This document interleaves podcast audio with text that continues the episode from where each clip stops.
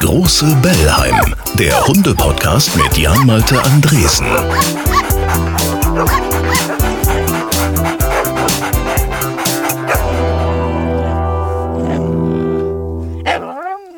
Da sind wir wieder nett beisammen hier im großen Bellheim. Wie schön, dass du auch dabei bist. Diese Folge heute heißt Der bunte Hund. Das sagt man ja so, so leicht dahin, aber ich behaupte mal, auf meinen heutigen Gast trifft das ganz besonders zu. Er ist ein bunter Hund. Er weiß, wie er Menschen gut aussehen lässt. Er kennt jeden Trend. Er hat sein großes Herz, aber vor allen Dingen den Tieren gewidmet und da gleich drei Hunden, die er adoptiert hat. Armin Moorbach ist mein Gast heute. Geht gleich los. Äh, Lass mich mit Frauchen zusammen noch kurz diesen nicht ganz unwichtigen Hinweis loswerden, bitte. Hast du denn schon gehört? Hier Mr. Fred. Wir reden so gerne darüber. Dieses Hundefutter äh, aus Mr. Fred ist jetzt Fred und Felia geworden. Ja, das habe ich in deren Newsletter gelesen. Sie heißen jetzt so, weil sie nicht nur Hundefutter, sondern auch Katzenfutter verkaufen. Deswegen eben Felia. Gibt's denn auch im Futterregal irgendwas Neues? Es gibt für die Hundis die bewährten Sorten Pute mit Kartoffeln, Huhn mit Reis, Rind mit Nudeln und zu Toffis Glück Schwein mit Spätzle. ja, das mag sie sehr gerne. Und es gibt eine Hypoallergie allergene Sorte, das ist neu, Pferd mit Süßkartoffeln. Für sensible Hunde sozusagen. Genau, und natürlich wieder nach dem bewährten Rezept von Dr. Susan Kröger, das ist die Fachtierärztin für Tierernährung und Diätik. Die ist auch für die Rezepturen des Katzenfutters verantwortlich, also falls ihr euch nicht nur für Hunde, sondern auch für die Katze oder den Kater interessiert. Das bestellen wir mal, oder? Das Katzenfutter? Nein, Pferd mit Süßkartoffeln ja, natürlich. Das ist eine gute Idee. Dörrfleisch brauchen wir auch wieder. Unbedingt. Mag die Toffi auch so gerne, denn wir wissen ja, bei Fred und Felia gibt es Tierliebe vom Allerfeinsten. Ja, und auch das ist noch wichtig. Mr. Fred erreicht ihr jetzt unter neuer Webadresse. Die lautet ganz logisch fredfelia.com, also zusammengeschrieben fredfelia.com. Und da gibt's auch Infos über die Limited Fred Edition bei Tim Raue. Jetzt aber rein ins Gespräch mit Make-up-Artist, Stylist, Topmodel-Juror, vor allem aber Tier- und Hundefreund. Da ist Armin Moorbach. Hallihallo. Hallihallo und ich freue mich sehr, dabei zu sein. Moin Moin kann ich auch sagen. Du Moin, bist in moin, meiner genau. alten Heimat Hamburg. Wie schön. Genau. Aber ich habe gelernt, Hamburger, ich bin ja keine Hamburger, aber wir, wir, man darf nicht Moin Moin Eigentlich sagen. nicht, das ist man schon Gesabbel. Moin sagen. Richtig. Moin Moin ist Gesabbel. Das ist, also ich bin genetischer Nordfriese. Ich nehme das zurück. Aber ich habe gedacht, das ist ja, was das hören ja hier Menschen auch in anderen Teilen und die denken immer, man sagt Moin Moin. Da muss man das auch bedienen. Okay, gut. gut, dann bleiben wir dabei. Moin Moin. Armin, ähm, wir füllen am Anfang hier mal unser kleines Hunde-Freunde-Buch aus, das es tatsächlich Super. gibt in der Hundeszene, wo Menschen dann was über sich reinschreiben und über ihre Vierbeiner. Äh, Name habe ich natürlich schon. Was schreibe ich bei Beruf rein? Ich glaube, ich bin äh, Lebenskünstler. Okay, ich schreibe Lebenskünstler, aber Ja. weiß, du bist Stylist, Visagist, Fotograf, Künstler, gelernter Friseur. Genau, also ich, ich bin ja, ich habe ja sozusagen, ich habe Friseur gelernt, ganz einfach. Und ähm, ganz einfach, ich, also ein Handwerk gelernt, wusste aber schon ziemlich früh, dass ich eigentlich nie Friseur bleiben wollte, sondern ich wollte dann immer schnell Stylist werden, bin dann schnell in die große weite Welt raus. Ich habe eine Leseschreibschwäche, ähm, was mir natürlich in ich sag mal, bei meiner Friseurlehre zugute kam, aber nicht bei den Prüfungen. Also ich war dann auch nicht der Beste in den Prüfungen, habe aber, glaube ich, immer durch diesen Ehrgeiz ähm, ein bisschen mehr gearbeitet und dann habe dann irgendwann angefangen, einfach mal eine Agentur zu gründen, weil alle gesagt haben, du schaffst das nicht. Dann habe ich ein Magazin gemacht, weil die Leute gesagt haben, du schaffst das nicht. Dann habe ich eine Produktionsfirma äh, gemacht, weil du schaffst das nicht. Und ich glaube, es ist ein bisschen mein treibender Punkt und äh, bis heute habe ich viele, viele Berufe und deswegen der Lebenskünstler. Lebenskünstler schreibe ich rein. Treibender Punkt, äh, um es allen zu zeigen dann, dass du es äh, Genau. eben doch schaffst und kannst. Ja, Genau. wie, wie schön. Alter in Menschenjahren. 50. Ist das hart? Ich werde dieses Jahr 50 und ich habe sehr Angst vor diesem Tag. Ähm, also ich, äh, also ich habe, also ist, wenn du ein Kind der 90er bist, denkst du ja, du wirst nie 50. Also du denkst dir, 50 werde ich sowieso nicht. Also wie oft ich von den Boxen gefallen bin in, mein, in meinen jungen Jahren. Also A, hätte es körperlich vielleicht nicht und vielleicht auch geistig nicht mehr schaffen können. Aber als es dann soweit war, war 50 mit 49 war 50 eine schlimme Zahl. Ich hatte Angst. Ja. Also ich kann wirklich sagen, dass ich Angst hatte davor. Aber ich war dann äh, schnell überzeugt. Ich, ich, ich werde nie vergessen, ich bin morgens aufgewacht neben meinem Mann am 50. und habe einfach geguckt, ob noch alles dran ist. Und offenbar war es das. Es war alles dran und es hat alles noch funktioniert, es war super. Okay, das beruhigt mich. Dann hier, wo steht deine Hundehütte? Hamburg haben wir schon gehört? In Hamburg, genau. Wie groß ist dein Rudel? Mein Rudel, also menschlich mit einbezogen? Ja. Okay, mein Rudel ist mein Mann ähm, und meine drei Hunde. Also seid ihr zu fünfter dann, wenn ich zu richtig fünf, gerechnet genau. habe. Mhm. Lieblingshund steht hier. Drei Hunde müssen wir da jetzt eintragen. Bernstein ist mein Lieblingshund. Ist ein 16-jähriger Wischler-Mischling. Darf man das, wenn man drei Hunde hat, einen zum Liebling ähm, küren? Mhm. Ich liebe sie alle drei, ja, aber ich, es, es, entscheidet sich ja auf der Hund, wer die Bezugsperson ist. Und wenn natürlich Bernstein der ist, der jeden Abend zum Schmusen kommt und der ist, der morgens ins Bett hüpft und der ist, der eigentlich immer an, an meiner Seite ist, hat er sich selbst dazu gemacht. Also ich glaube, das hat er ganz schlau gemacht. die anderen beiden sind, das eine ist ein, ein wildes, ein wildes äh, Mädchen, was ich in Paris auf der Straße gefunden habe. Das ist einfach ein Mischling, die ist, liebt am liebsten draußen. Aha. Und die andere steht eigentlich nur von der Hundeleckerli-Schublade und das nervt mich wahnsinnig. Aber das ist doch auch wieder Stylisten-Style, oder? Ich habe, äh, also äh, unsere kommt aus Zypern, sonst gibt's die Straßenhunde von Rumänien. Genau. Aber du hast genau. die Straßenhündin in Paris natürlich gefunden. Ja, es ist anders. Also die anderen beiden, den einen habe ich aus Rumänien, also Bertin mhm. habe ich aus Rumänien, aus einer Tötungsstation. Äh, Lila, das ist unsere, die ist 15-jährige, die habe ich aus der Süderstraße. Und, das ist Tierheim da, ne? in, in Hamburg? Genau, das ja. ist Tierheim in Hamburg. Und die letzte, ich war in Paris und wollte Urlaub machen. Und da saß eine rumänische äh, Frau, die um Geld fragte. Und es war ein wahnsinnig süßer Hund an ihrer Seite. Und die hatte ein ganz enges, ähm, ja, ganz viel zu enges Halfter und sprang mich an in dem Moment, wo ich mich runterbeugte. Und habe dann drei Tage lang versucht, sie von dieser Rumänin, mit der ich mich jeden Tag verabredet habe und ihr immer Geld gegeben habe, ähm, dass, man sich, dass ich sie wieder treffe. Habe ich nach drei Tagen habe ich es dann geschafft, sie mitzunehmen. Aha. Und deswegen in Paris. Das hätte überall passieren können, aber ja, ja. ich war nur mal zufällig da. Dann welche Rasse sollen wir hier eintragen? Die haben alle keine Rasse. Also, also Senfhunde. Jeder sein Senf dazugegeben, genau, wie man gerne Genau. Will. Also das ist, da, da, in einem ist ein bisschen Wischler drin, in dem anderen ist ein bisschen Rottweiler drin, glaube, glauben wir, aber es weiß man nicht so genau. Und in der anderen, da ist, glaube ich, in, so ein ja, vielleicht so ein, ja, so ein Shepherd mit drinnen oder so, aber das ist einfach nur ein wuscheliges Wollknäuel. Ihr habt auch nie den Drang gehabt, das mal herausfinden zu wollen. Es gibt ja diese DNA-Tests für Hunde. Ja. Mm, ich glaube, es war, es, es, war, es war mir nicht wichtig. Ich, ich habe den DNA-Test bei mir mal gemacht. Was ich dann rausgefunden habe, ich geschockt. dann habe ich gedacht, nee, lass mal. Also ich bin schon selbst verwirrt. Nicht, dass meine Hunde noch verwirrter sind als ich. Ich habe ja schon mal erzählt, du kannst jetzt Geld auch sparen. Wir haben 120 Euro bezahlt. Bei uns kam raus, sie ist zu 80 Prozent Mischling. Das habe ich auch vorher gewusst. Und schau, ja, ja Chihuahua angeblich auch. Und das siehst du überhaupt nicht. Egal. Also ja, lass das auch in Zukunft. Ich lasse es nicht, ich brauche es nicht. Welches Leckerli funktioniert immer? Ähm, Käse. Diese Macke bekomme ich bei meinem Hund, in deinem Fall ja bei deinen Hunden, nicht weg. Nee, kriegst du nicht weg. Also ich glaube, dass dieser, dieser, ähm, dieses Käse, also ist man, du fängst, also ich bin ja eigentlich vegan, ja, ich lebe vegan und immer wenn meine Mutter kommt, kauft man Käse. Und dann ist natürlich das typische Mutterproblem, äh, dass Mutter und dann sagt, mei, das macht nichts, ein bisschen an Käse geht schon. Und irgendwann hat man sich dann angewöhnt, Käse zu kaufen für die Hunde. Also das ist jetzt inzwischen so, so bei, bei uns. Aber ich glaube, meine Hunde essen alles. Meine Hunde essen Möhren, Brokkoli, meine Hunde essen äh, Wehrsingron, die essen Gurke. Also wir barfen die auch und sind, ernähren die roh. Und äh, mein bester Freund und sozusagen Ex-Freund ist ein Tierheilpraktiker und da sind die natürlich ähm, ständig in Pflege und du merkst, es sind wahnsinnig fitte Hunde. Also Bernstein ist 16 Jahre alt und läuft und tobt und hat keine Tumore und wird immer gecheckt und ähm, die werden halt einfach wirklich gut ernährt. Also es gibt gar nicht so viel Leckerlis in dem Sinn. Es gibt einfach mal eine Gurke aufgeschnitten, das essen die doch. Okay, Freuen sich. Schön. Das kommt mir gar nicht in den Napf, ist hier noch so ein Punkt. Also gibt's dann was, wahrscheinlich, wenn ich das richtig raushöre, also würdest jetzt nicht das, das Dosenfutter kaufen oder Discounter, Leckerlis?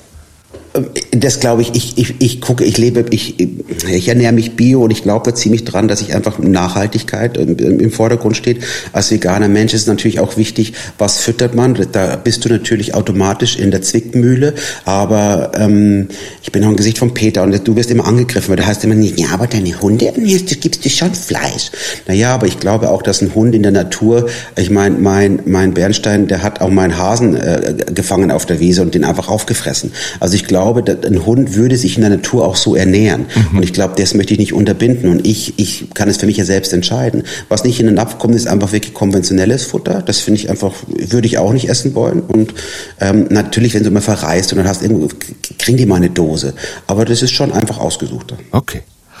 So, und jetzt hier letzter Punkt, weil man immer sagt, Hund und Herrchen nähern sich an. Habt ihr was gemeinsam? Weiß ich nicht, optisch, charakterlich? Ja, doch. Also optisch, wir sind beide inzwischen grau. Ich kann es überfärben, bei ihm wird das schwierig.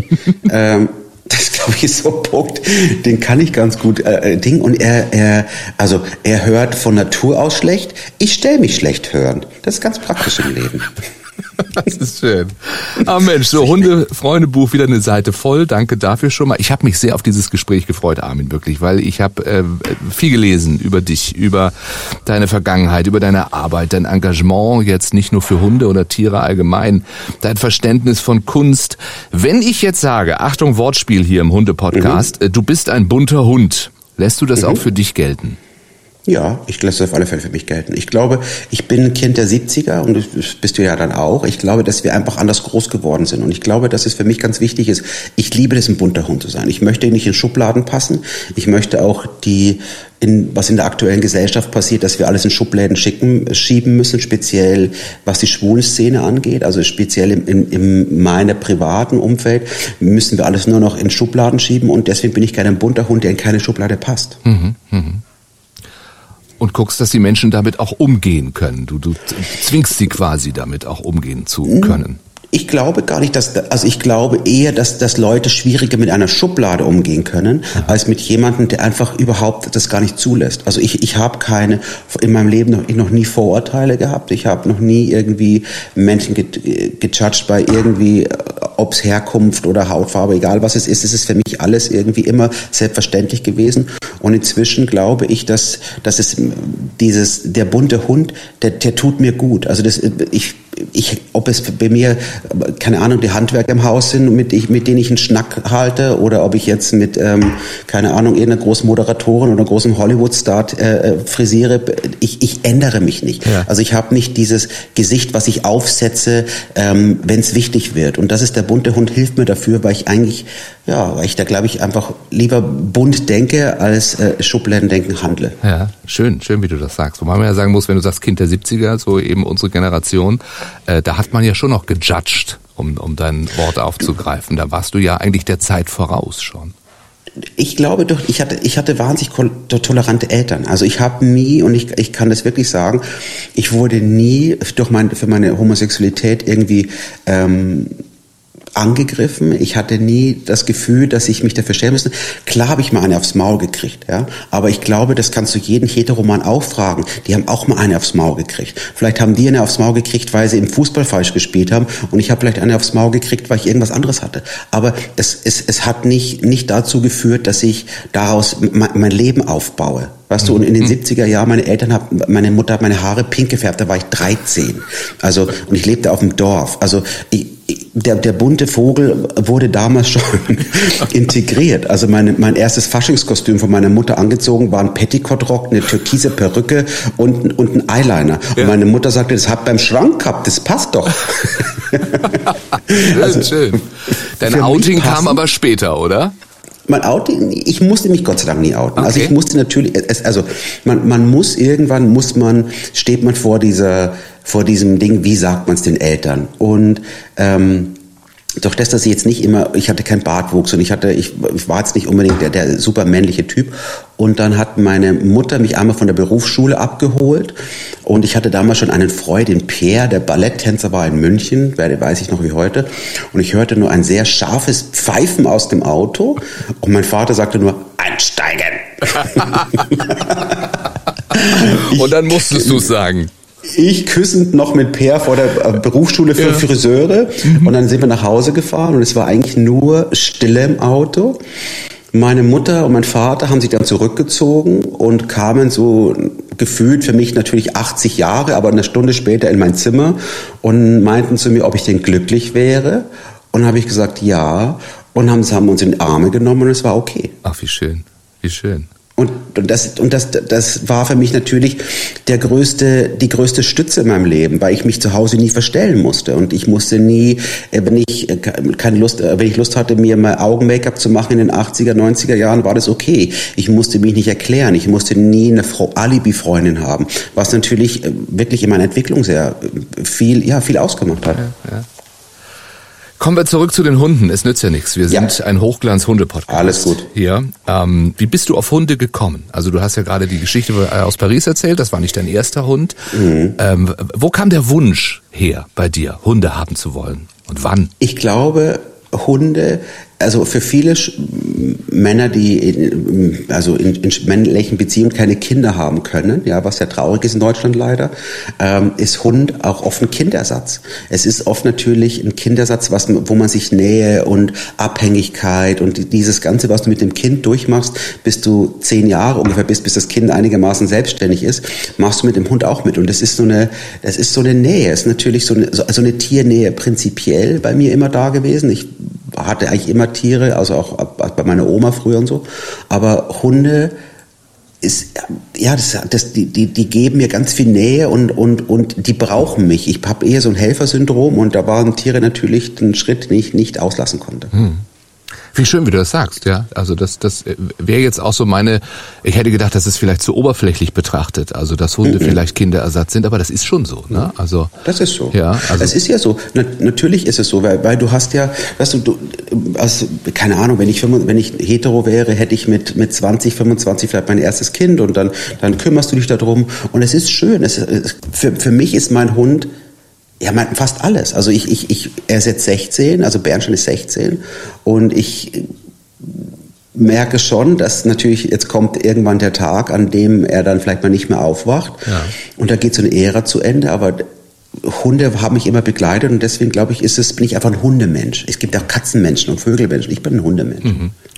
Vor allem bist du in der Lebensphase, wo dann auch nach Bernstein, jetzt hast du sowieso drei, drei Hunde, aber mhm. wo danach nochmal eine neue Ära beginnen kann. Also jetzt, wenn ich es für mich jetzt sehe und äh, ja, drei Kinder, die sind äh, aus dem Haus so gut wie.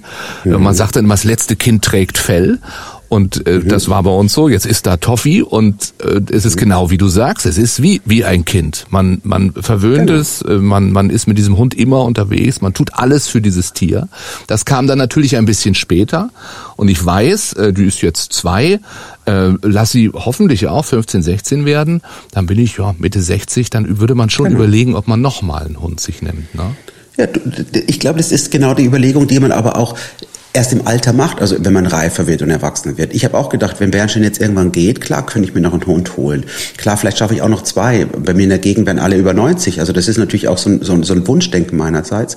Aber das ist schon, es ist es ist eine Liebe auf Zeit, die du hast. Du hast ja, nur, du hast ja nur, wenn das gut geht, 15 Jahre, ja. Und es ist schon, ähm, ja, das, das, das ist, das, ich, ich, ich kann mir das gar nicht vorstellen, dass er morgens dann nicht mehr da ist. Weißt du, dieser, dieser Gedanke, ich gehe jeden Abend ins Bett und, und drücke ihn und knutsche ihn, dann schläft er vor der Heizung und dann sage ich, wer jeden Abend ins Bett geht, sage ich, ich hatte ein wahnsinnig tolles Leben mit dir und wenn du entscheidest, morgen nicht mehr aufzuwachen, ist es okay für mich. Ja, ja. Ja, kann man sich wirklich nicht vorstellen. Das, das wäre für mich undenkbar ja. gewesen, also vorher mhm. noch zu sagen, dass, dass mhm. man eine solche Bindung zu einem Tier haben kann, was du ja. dann eben ja schon viele Jahre hast. Nun ist es ein Rudel bei euch, ja in der Tat, also mit mhm. drei Hunden und, und, und äh, zwei Herren, da bist du ein Riesenrudel. Mhm. Äh, gibt ja. da jemand den Ton an? Also wer sagt bei euch, wo es lang geht?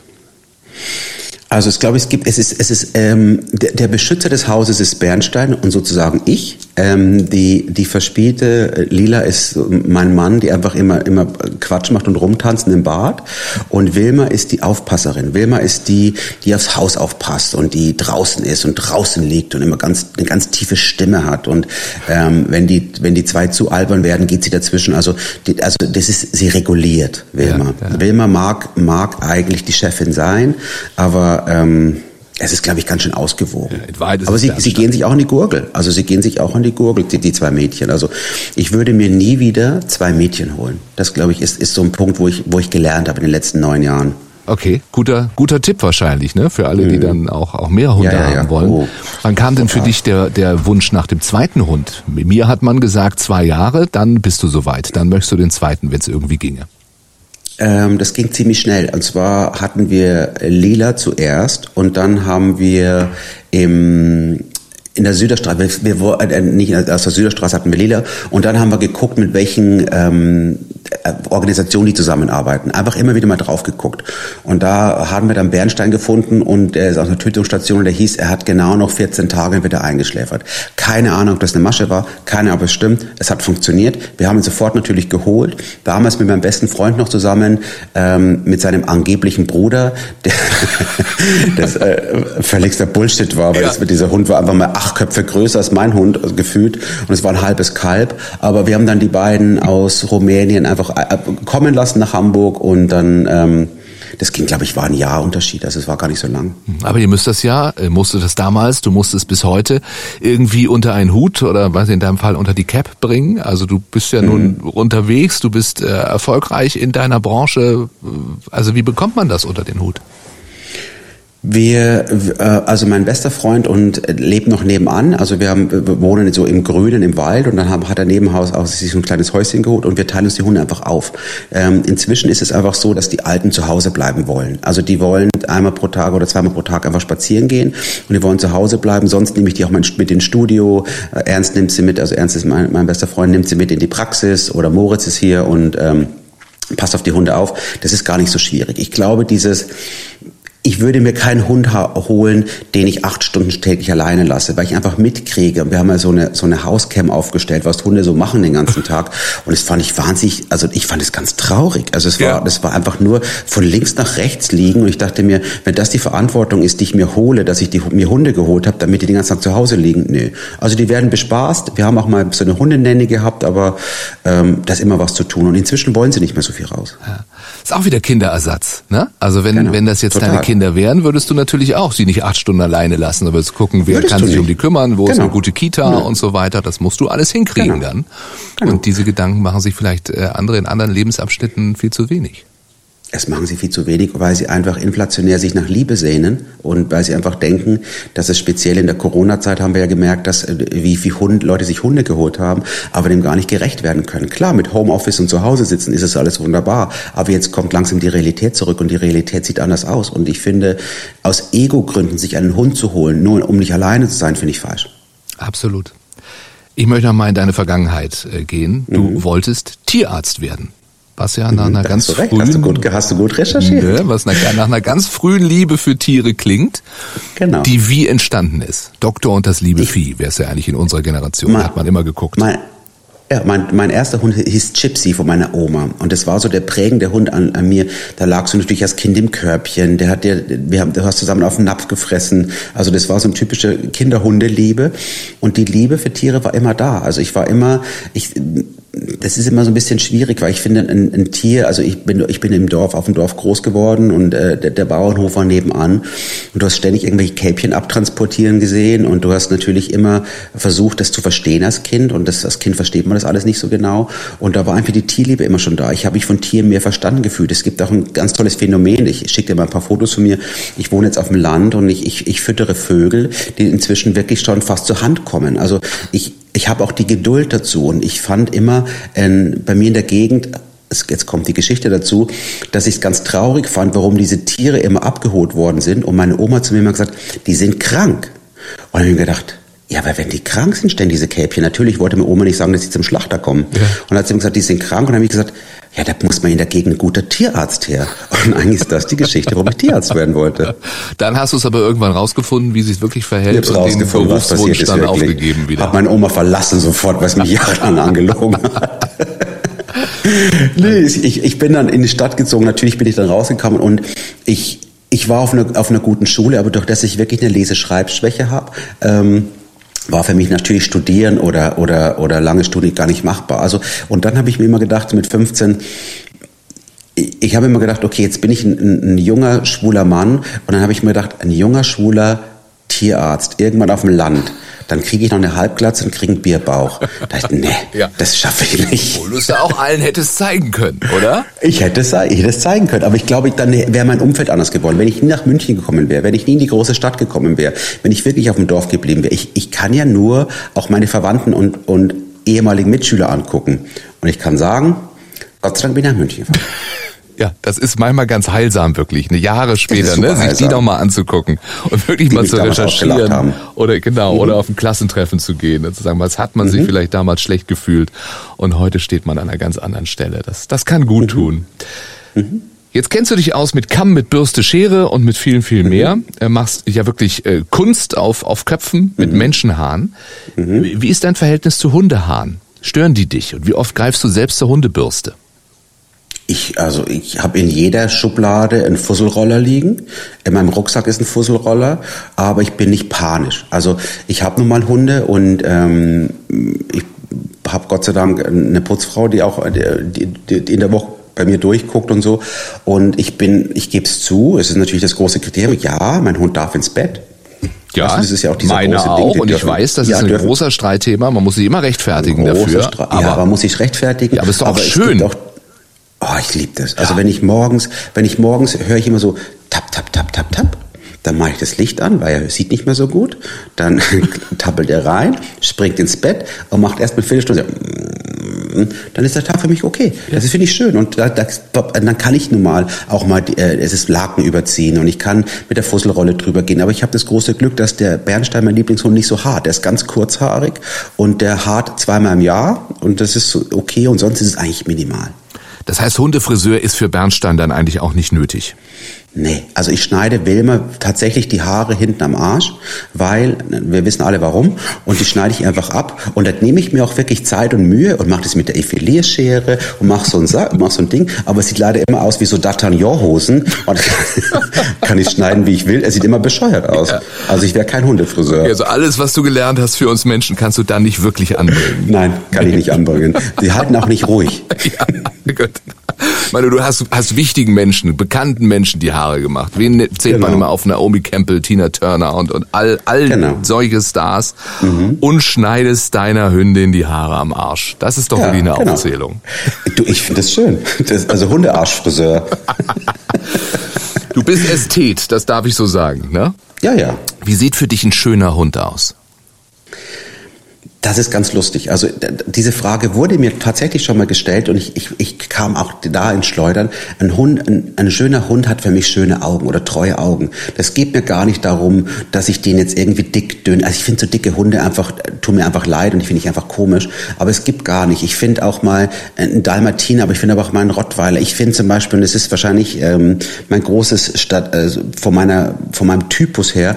Ich finde Kampfhunde haben was wahnsinnig Schönes, weil sie eine Kraft ausstrahlen. Und ich, äh, meine Teil meiner Familie lebt in, in, in Afrika und da gibt's Nanny Dogs, die einfach riesig sind und hier natürlich verboten.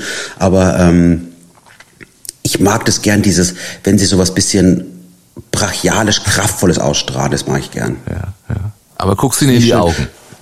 Ich gucke dir in die Augen, das ist wichtig. Und ich merke, glaube ich, auch bei allen drei Hunden, die wir hier hatten, das funktioniert, das funktioniert nicht. Und ähm, es ist wirklich mir egal. Wenn der auch schielen würde oder wenn der auf einen Augen blinkt, wäre mir egal. Ich habe das gar nicht so. Ich glaube, es ist so ein bisschen eine Seelenverbundenheit, die ich spüren muss und das macht sie für mich schön. Mhm.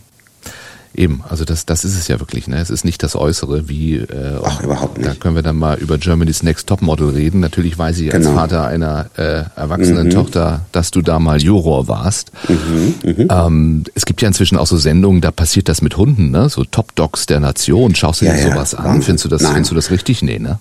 Nö, also ich, ich schaue mir nichts an, wo Tiere nicht selbst bestimmen. Also ich gucke mir ganz gern äh, äh, Dodo an und das ist diese, wo man immer so Schicksale sieht von Tieren, die irgendwo gerettet werden. Das, das berührt mich emotional. Oder ich guck, am liebsten gucke ich mir an, wenn, wenn Babys nach Hause kommen und die ihren Hund zum ersten Mal kennenlernen und der Hund dann ausrastet. Sowas berührt mich. Da kommen ja auch Pipi in den Augen. Ja. Aber ich finde, irgend so ein Ego, äh, darf man mir Radio gar nicht sagen, so eine XX-Punkt-Verlängerung für manchen äh, Züchter, damit er sein Chihuahua oder irgendein Hündchen Kinder auf, auf so ein Ding stellen kann, nee, ja, verstehe ja, ich nicht. Weil der Hund würde das nie selbst machen. Ja, ja, eben, eben. Damit sind wir dann bei deinem Engagement ne? für, für Tierschutz, für, für Tierrechte. Ähm, es gab dieses Nacktfoto für Peter, da hast du dich mhm. selbst als veganes Frischfleisch vermarktest. Das mhm. wird der ein oder andere vielleicht noch kennen. Mhm. Du hast dich auch darüber hinaus engagiert. Aus welchem Engagement? Woher kam dieses Engagement? Ich glaube, das hat der Veganismus auch mit sich mitgebracht. Ich habe, ähm, ich war in Hamburg in Schlachthöfen, ich war ähm, bei, bei ja, Zucht- und Mastanlagen in, in, in der Nähe von Hamburg und mir hat es gezeigt, wie wie grausam wir eigentlich mit einer Rasse umgehen, die wir als Menschen beschlossen haben, dass sie, dass wir über ihnen stehen. Und das finde ich ganz, ganz grauenvoll, weil ich glaube, und da bin ich mir ziemlich sicher, dass äh, wenn es den Gott da draußen gibt, er nie gesagt hätte, das darfst du essen, das darfst du nicht essen. Ich bin da ganz ähm, ich bin überhaupt nicht katholisch erzogen, aber darauf bezieht sich ja immer die, das Ganze, dass wir die Rasse sind, die, die den Planeten regiert. Und das sehe ich komplett anders. Ich finde, jedes, jedes Lebewesen, ob es eine, eine Amsel ist oder ein Eichhörnchen oder ein Hund, hat das Recht zu leben. Ich mache keinen Unterschied zwischen einer Kuh, einem Schwein und einem Hund. Also das mache ich definitiv nicht, weil ich, äh, Schweine siebenmal so intelligent sind wie Hunde. Schweine können sich 200 Gesichter merken. Ähm, das ist schon ein großer Unterschied. Und das ist natürlich auch ein Unterschied, der mir gezeigt hat, was für mich wichtig ist. Ich esse kein Fleisch und ich möchte, möchte das, wenn ich irgendwann von der Erde gehe, dass das vielleicht auch ein ist, was mir nachgesagt wird, dass ich da wirklich ordentlich war. Mhm. Und die, Tier, die Tiere sind mir wichtig aus dem Grund, weil sie kaum mehr Stimmen haben. Es gibt natürlich immer mehr Leute, die, die sich für Tiere einsetzen und das ist, das gab es vor 20 Jahren nicht. Und ich kann einen kleinen Teil dazu tun. Ich habe einen Tierschutzverein, die Hamburger Tierhelfer, die ähm, unterstützen Projekte von Menschen, die sich das Essen nicht leisten können. Ähm, wir gehen einkaufen für ältere Leute kaufen Lebensmittel für die ein, damit sie nicht das ganze Geld für einen Hund ausgeben. Wir machen Einzelprojekte, die menschlich mehr wichtig sind. Ich habe früher mal ganz viel Geld gespendet an große Vereinigungen, habe gesagt, dahin und, und Süderstraße und so. Aber ich wusste nie, was passiert damit eigentlich. Jetzt kriegen wir Futterspenden, die geben wir Obdachlosen. Bei uns können sich Leute mit Hartz IV, ähm, können sich bei uns Futter abholen. Wir äh, behandeln die Hunde umsonst. Wir äh, organisieren Operationen für die Hunde. Und es sind alles Einzelfälle, wo ich direkt weiß, die rufen uns an mhm. und wir helfen direkt. Und das war mir wichtig. Ja. Und du hilfst ja auch direkt dann. Also du, ich helfe direkt. Ja. Ich helfe direkt. Ich habe jetzt, wir haben jetzt gerade ein neues Projekt und zwar geht es um den schlimmsten Albtraum jeder, jeder Stadt, den Tauben. Ich liebe Tauben, weil ich finde, Tauben sind etwas, ähm, allein ein Tier, was ein Leben lang mit dem Paten zusammen bleibt, hat bei mir leider so viele Pluspunkte. Ist das so? Das wusste ich nicht. Die Taube ja. bleibt immer beim Täuberich. Tauben bleibt immer beim Täuberich und die sucht sich nach dem Tod keine neuen. Okay, okay. Das ist schon, das ist, hat schon was Romantisches, müssen wir alle zugeben. Das hat was Romantisches, und, aber es hat ja auch viel Dreck und äh, viel Problematik ja. tatsächlich in den Städten. Also du wirst dir nicht viele Freunde machen dann mit so einem Engagement. Nee, ich mache mal keine viele Freunde. Das ist mir aber egal. Darum ich war mein Leben lang Nö. Es geht darum, dass wir, wir müssen überlegen, warum sind Tauben in der Stadt? Tauben sind in der Stadt, weil im Krieg, es war, die meisten waren Brieftauben, wurden einfach die, die Städte zerbombt und diese Taubenschläge wurden zerbombt und dadurch sind sie domestiziert worden in die Städte. Das ist den vielen Leuten gar nicht bewusst. Tauben sind eigentlich gar keine scharrenden Ratten, wie wir sie immer nennen. Und eine Taube ist eigentlich super reinlich. Tauben sind natürlich dazu geworden, weil sie nur noch in der Stadt rumhängen, äh, Pommes frites essen und alte Dönerreste. Mhm. Dadurch wird in, ist natürlich das, was, was wir die Drecktaube benennen. Wir sehen die, dass sie einfach wirklich auch Lähmungen haben durch diese, durch diese Erkrankungen. Und ich habe bei mir in der Firma gegenüber einen, war ein altes Gebäude und dort ähm, gab es 60 Tauben, die in einem verlassenen Haus lebten. Ich habe die natürlich, äh, wir haben dafür gesorgt, dass wir jetzt einen Taubenschlag bekommen. Und das finde ich wichtig. Es sind so Kleinigkeiten, wo ich direkt helfen kann. Und ja. da ich, bin ich in die Stadt Hamburg gegangen, wir haben mit den grünen Politikern gesprochen. Und jetzt hat mein äh, Vermieter dort in meiner Firma wirklich einen riesigen Taubenschlag dahin gebaut. Und das, finde ich, sind große Erfolge, toll. die ich feiere. Toll, toll, ja. Und du siehst eben wirklich, was passiert. Ne, ich sehe was. Ja. Ich, ich, ich schwöre dich, es, es, gibt, es gibt Leute, die, die bei uns in der Gegend wohnen. Ich wohne in einer Gegend, wo es mir vielleicht besser geht, aber zwei Straßen weiter geht es den Leuten nicht so gut. Und da gibt es einfach ältere Damen, die wirklich sich das Hundefutter nicht leisten können, aber sonst komplett vereinsamen würden. Und wenn du dorthin fährst und einfach eine Palette Hundefutter abgießt und da kommen gleich die Tränen, wenn, wenn die dann einfach da stehen ja. und, und, einem total danken und, und die, dich in den Arm nehmen, das ist so viel mehr wert als, als irgendwie ein Like auf Instagram. Ja, ja. Ja, oder auch, äh, weiß ich, Summe X irgendwie ins Online-Banking-Formular einzuschreiben, genau. so wichtig das natürlich das auch ist für große Organisationen. Absolut. Aber absolut. Du, du hast halt nicht diesen, diesen direkten Effekt und die. Genau. Und die Tränchen im Auge, die können ja auch bei einem selber was bewirken und auch die fehlen dir dann. Und das macht es. Ja. Und, und das, glaube ich, ist das, warum mir Tiere einfach extrem nah sind, egal was, was für Tiere. Und da, das, das, da müssen wir unser Herz aufmachen. Ich glaube, das ist wichtig, dass wir, ich finde, jeder, der einen Hund hat, ist für mich schon mal viel sympathischer. Also ich, ich finde es ganz schwierig, wenn meine Hunde in Studie kommen und ähm, die Leute schreiben, nehmen Sie die Hunde weg. Das, da merke ich, dass ich, das wird kein gutes Foto, das weiß ich jetzt schon. das ja, wird kein gutes Foto. Aber man muss ja akzeptieren, wenn Hunde, äh, wenn Menschen Hunde nicht mögen oder Angst Absolut. haben. Aber es fällt mir Absolut. auch schwer. Also der ist irgendwie gleich, ne? Der, der, der, deinem Ansehen äh, fällt mhm. der zwei, drei Stufen mindestens, sofort. Genau, das fällt. Und, und das ist gar nicht böse gemeint, aber man, es sind Menschen, die sich damit nicht beschäftigen. Es ist natürlich auch, es ist auch natürlich ein kulturelles ähm, ähm, ähm also unter, kultureller Unterschied. In manchen Ländern werden Hunde als dreckig gesehen. Also im, äh, in vielen Ländern sind Hunde ja gar nichts wert. Und, und, und, und wenn diese Menschen auch bei uns wohnen, ist natürlich die Kultur bleibt, was ich überhaupt nicht absprechen möchte. Das ist total okay. Aber ich glaube, man muss sich mal so auf einer Ebene treffen. Und das ist bei mir im Studium immer ganz gut, wenn ich etwas sage, der tut nichts und der macht nichts und man setzt sich hin und man spricht mal ruhig. Und ich versuche immer wieder mit Models, ähm, die dann so reagieren, mal rauszufinden, was es eigentlich ist. Und es ist eigentlich immer eine Angst aus der Kindheit. Ja. Ich wurde mal gebissen. Mhm. Das höre ich immer. Ich wurde mal gebissen. Und dann findest du raus, dass irgendein Hündchen mal nach ihr geschnappt hat. Das haben sie bei mir auch gemacht. Ich wurde auch ins Gesicht gegessen. Ich habe im Gesicht eine Narbe von einem Dackel, habe mich aber auch nicht abgehalten weiter. Ich glaube, das ist auch eine Erziehungssache mit Eltern, weil du eine Angst kriegst du, ein, ein, ein Kind würde ja vor dem Hund nie Angst haben. Die Angst wird dir eigentlich durch die Eltern eingetrichtert und eingebläut, wenn du sagst, na pass auf, ja aufpassen, aufpassen. Allein dieses Aufpassen, ein Hund, natürlich musst du vorsichtig sein mit dem Hund. Und mit meinem Hund habe ich immer ganz vorsichtig an Kinder rangeführt. Aber der erste Schleck über die Nase, der erste Schleck übers Kindergesicht, in dem Moment ist das Eis gebrochen. Und da, da muss es hin. Aber die Eltern haben einfach oft solche Angst und das übertragen sie auf Kinder. Ja. Du wärst auch ein guter Vater, Armin. Ich wäre ein super Vater. Das hast du dir immer gewünscht, dank, ne?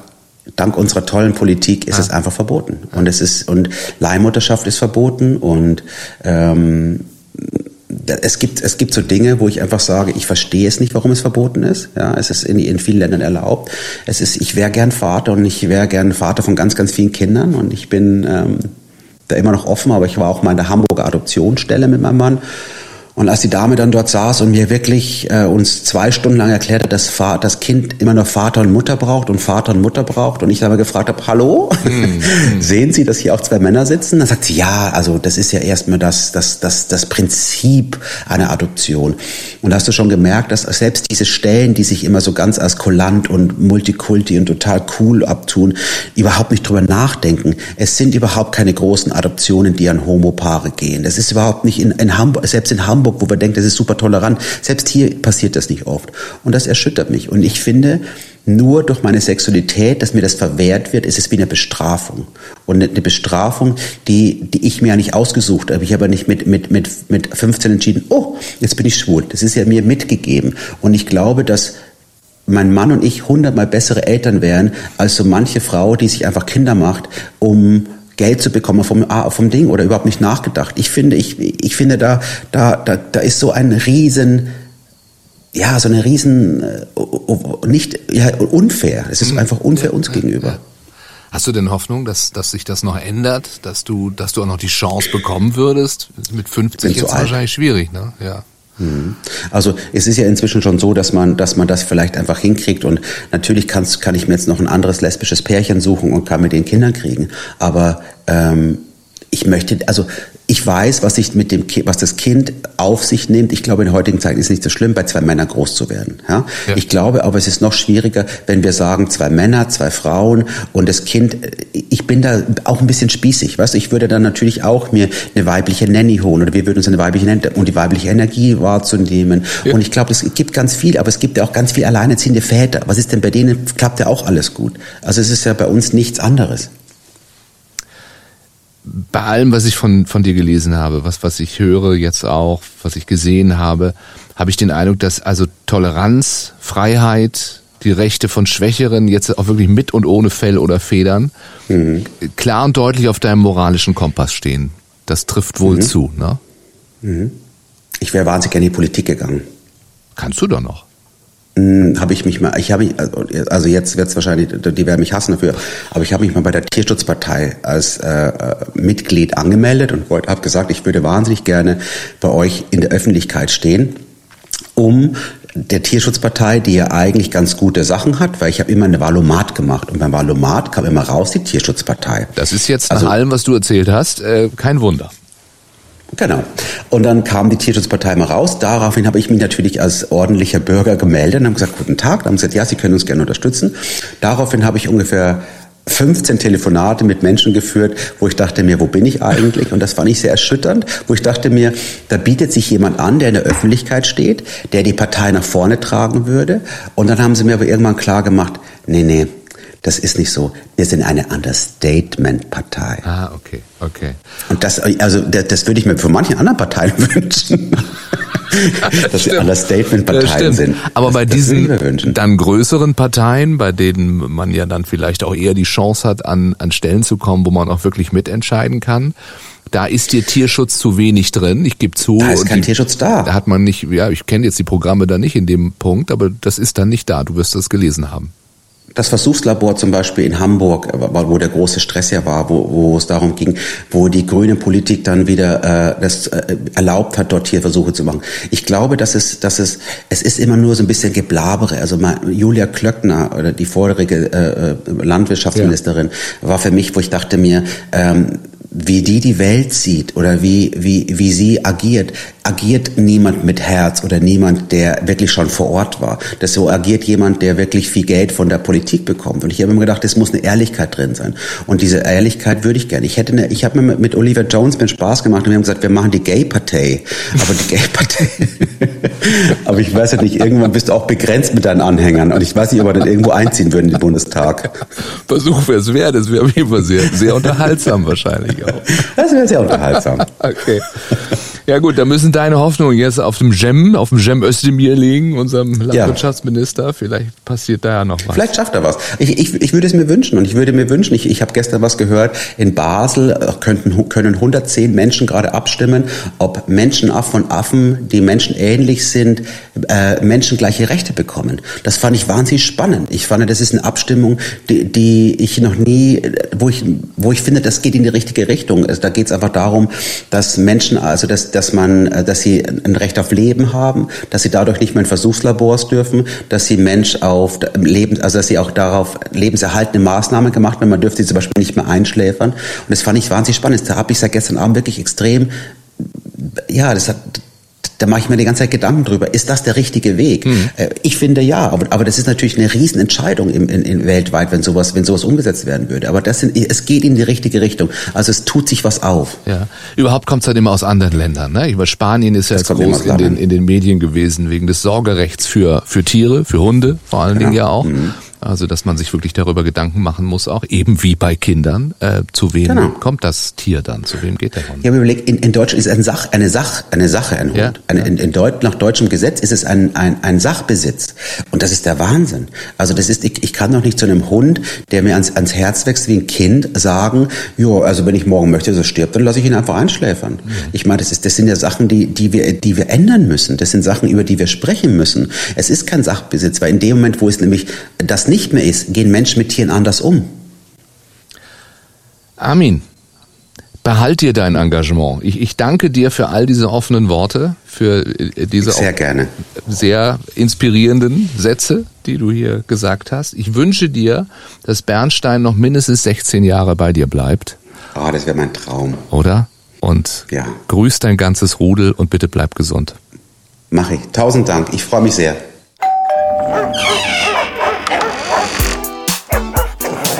Das war das große Bellheim, der Hunde-Podcast mit Jan-Malte Andresen.